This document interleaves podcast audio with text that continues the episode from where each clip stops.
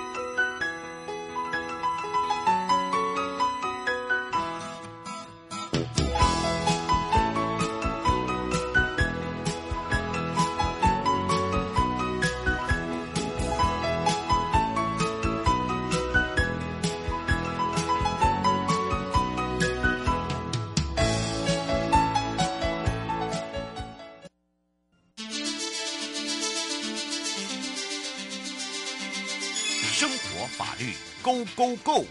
你我生活的好伙伴，我是你的好朋友哦。我是你的好朋友瑶瑶，再度回到了 You Life Show FM 零四点一正声广播电台，陪同大家。好的，当然呢，我们今天要来回到的是高淑梅讲事务官时间了，讲到了平均地权条例，什么叫做这个平均地权呢？那讲到地权两个字，就会想到什么？哦，跟我们这个住的有相关，没错啊。那么当然，我们也有做一些修法跟修法的重点。那到底什么叫做平均地权呢？还有就是说，呃，这个平均地权里面到底是怎么区分？还有它的程序，还有修法后跟修法前它们有一些影响。所以呢，这时候要开放零二三七二九二零，让全省各地的好朋友、内地的朋友、收音机旁的朋友跟网络上的朋友，我们赶快来找找好朋友了。台北地检署。告诉美甲树官，时间到喽，我们要让他来跟大家打个招呼，哈喽。哈喽，瑶瑶好，各位听众大家好，我是台北地检署的检察事务官高淑梅。是，今天呢，淑梅检事官要来讲到哦，可能这个对于啊、呃、这个陆呃地上的土地啦，住屋也算土地呀、啊。但是呢，我们听过这个平均地权吗？哎，这个好像就没有什么太大的概念喽，嗯、所以要来请教一下事务官了。嗯、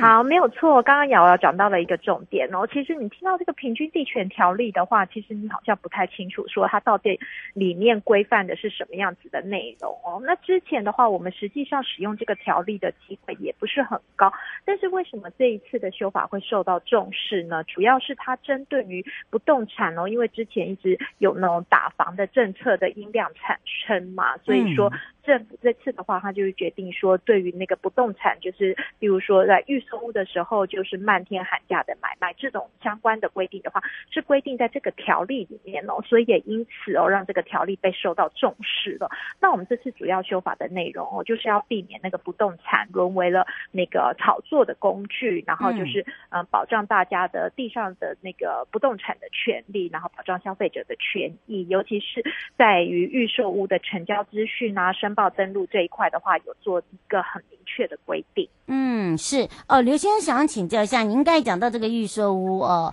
呃，嗯、也是现在最近大家比较烦恼的，就是呃，还有政府一个就是呃，只有买权不买地。好，他说这、嗯、这都是在这个条例里面吗？哎，对呀、哦，没有没有错。刚刚瑶瑶讲到了一个重点，就是这。次的那个主要的修法的五大重点之一哦，其中有一个就是针对预售屋跟新建成屋的部分哦。那这个部分的话，主要就是针对之前的话，就是新闻常常都会报道说，你在南部啊买个房子啊，你连房子的什么形状啊或者是什么都没有看到，你就拿一个红单，然后你就拿去了转售。光这个红单转售，你可能就赚了一笔钱，那就导致房价一直堆叠的上去哦。嗯、那所以说这一次我们就有明确的规定说，如果你是在签售预售屋的契约，或者是新城屋的买卖契约之后，除了说是配偶间呐、啊，然后直系亲属或是二亲等。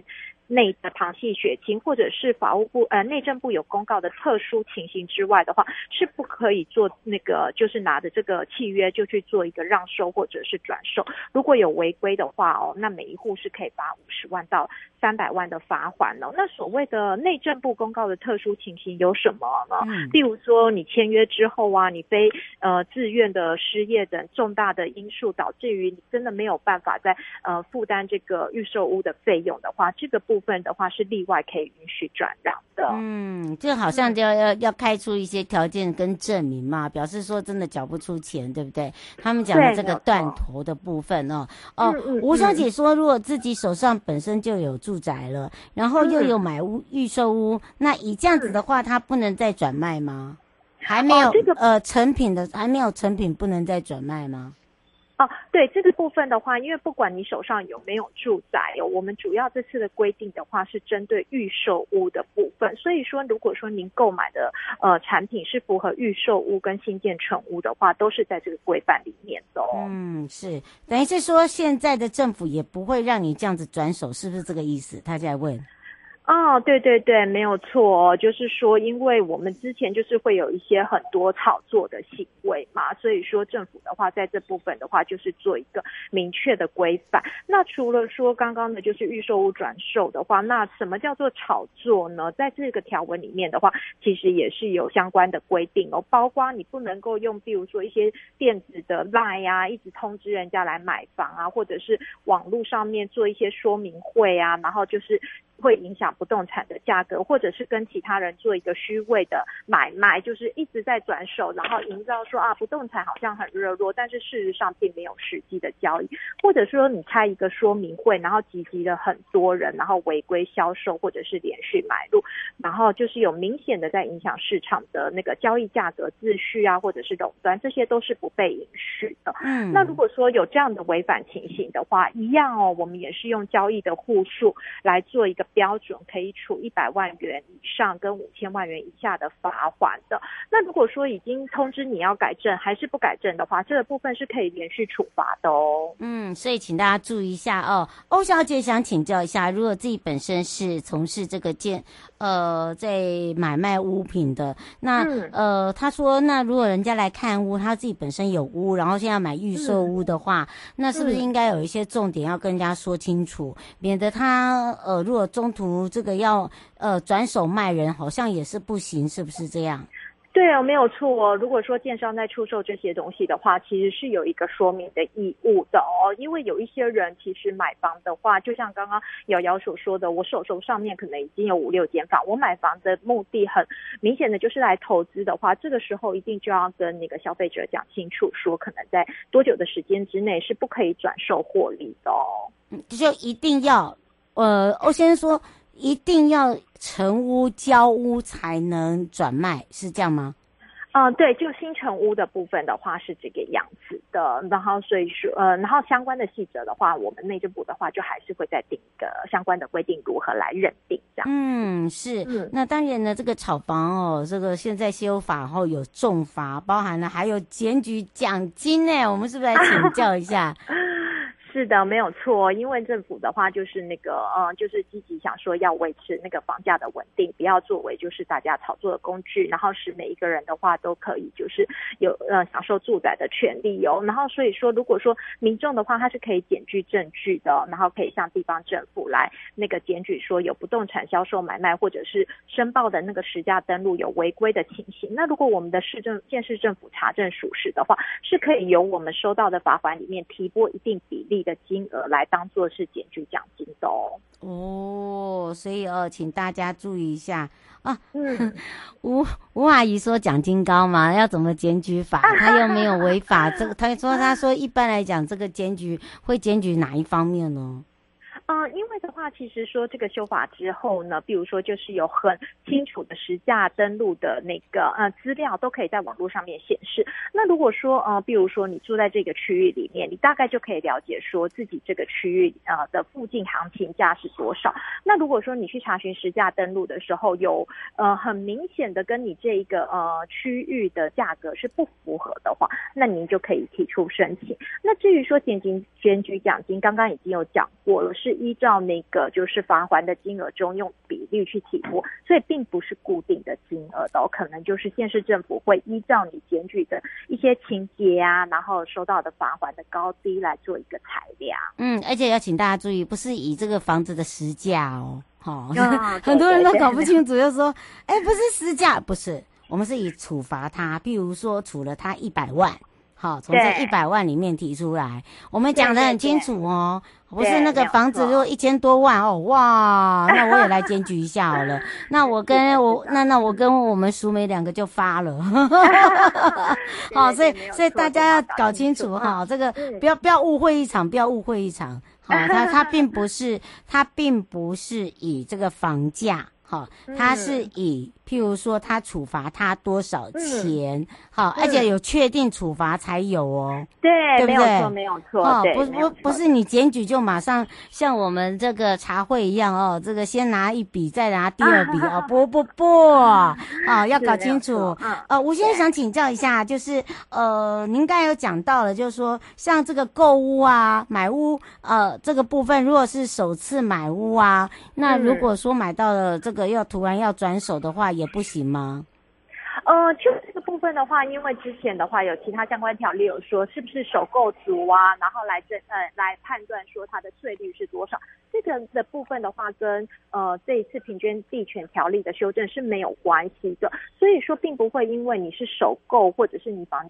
呃，手上已经有两三间房间来做不同的判断了，所以因为这是不同法律的规范，所以两者之间的话是没有竞合关系的。所以说，就算你是首购主的话，其实也是要符合这相关的条件，呃，跟这个规定的。嗯、是刘先生再请教一下问题，就是您刚刚简单讲的，就是我现在首购或者不是首购，嗯、但是这个是预售，一定要等到，一定要等到它完全。呃，这个成交我们才能做买卖，嗯、是这样吗？嗯，哦，对，就是比如，对，就是比如说他已经开始有动工啊，或者是你已经有开始有付款，而不是就是只是一个虚的契约书。他说动工就可以了吗？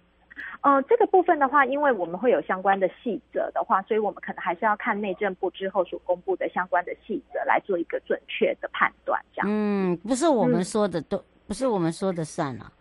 对对对对对，因为法条的相关规定的话，可能它只是一个就是比较概括的，那实际执行如何执行起来的话，还是要参考施行细则里面的相关规定。是苏先生想请教一个问题，就是、嗯、呃，那如果说呃这个预售屋原本说要三年，已经超过三年，嗯、那怎么办？这个部分的话，就是没有在规范，就是说，哎，你可能预期三年之后可以转让，然后所以你就先买了这个房子，因为这个的话就是不，嗯、就是你的契约内容并不是法律，呃，在规范的当下的话，可以预见每一个细则的。所以说，如果说你对这一个部分的话是有疑义，但或者是你你就是被呃罚款的话，这部分你是可以提出一个那个答辩的，就是说你在当下购买的时候并没有要转让的意图，可是因为盖了盖了。很久，然后导致于你没有办法再来支付这样子的费用。就像我们刚刚讲，是例外的情形的话，那您就可以向你的主管机关去陈述这样子的事实。嗯，是哦，所以提提醒大家，呃，徐小姐说，您刚才有讲到了，这个是修法后，她说前后差异大的是在哪里？哦，前后差异大的主要就是在我们刚刚所讲的，就是说，呃，那个预售屋的买卖部分，你就是不能够只拿着一个，诶，都还没有看到实体，然后就只是一个契约，然后就不断的在做这个契约的交易，这个呃，这个买卖单据的交易，然后就把房间的房子给炒高。那另外的话，除了这个部分之外，还有一个修正的重点的话，就是有关于司法人购屋的许可证。什么叫做司法人购屋呢？司法人大部分会一直要买屋的话，可能就是比如说一。一些建商啊，针对于都更的情形啊，然后必须要先买入的一些房子，嗯、那这些的话，难道就是不能够再转售吗？因为建商买房子其实本来就是为了要获利，那你又禁止他来，对，所以说，那我们就是有相关的规定哦，所以就是把那个建商买房的这个部分，我们是分为了两个类型哦，嗯、一个是免经许可，你就可以做这样子的购物，另外一个是要经过内政部许可的哦。那如果说是需要经过内政部许可的话，在许可之后，五年之内是不可以办理那个移转让与或者是预告登记的哦。但你主要的目的也是就是要防止说你那个短期的变相的炒作这样子。嗯，主要还是希望大家不要有那种偷机取巧了，对不对？就是想要钻这个漏洞了。对，而且它在整个程序上面，它还有一些这个不大同，对不对？哦，对对对，没有错。就是之前的话，可能就是我们。已经都是有那个地方政府的地价评议委员会啊，那之前委员会组成的呃成员的话，主要是就是有一些民意代表啊，或者是所谓的呃公正人士。但是对于民意代表，如果在这个委员会里面的话，可能他就是会有一些呃选民的对压力压力。那至于对对于所谓的公正人士，又如何要去定义他公正或不公正？嗯，所以在这个部分的话，我们这一次的。修法的话，就有明确的说，组成的成员应该是要一些专家学者或者是民团体的代表这样。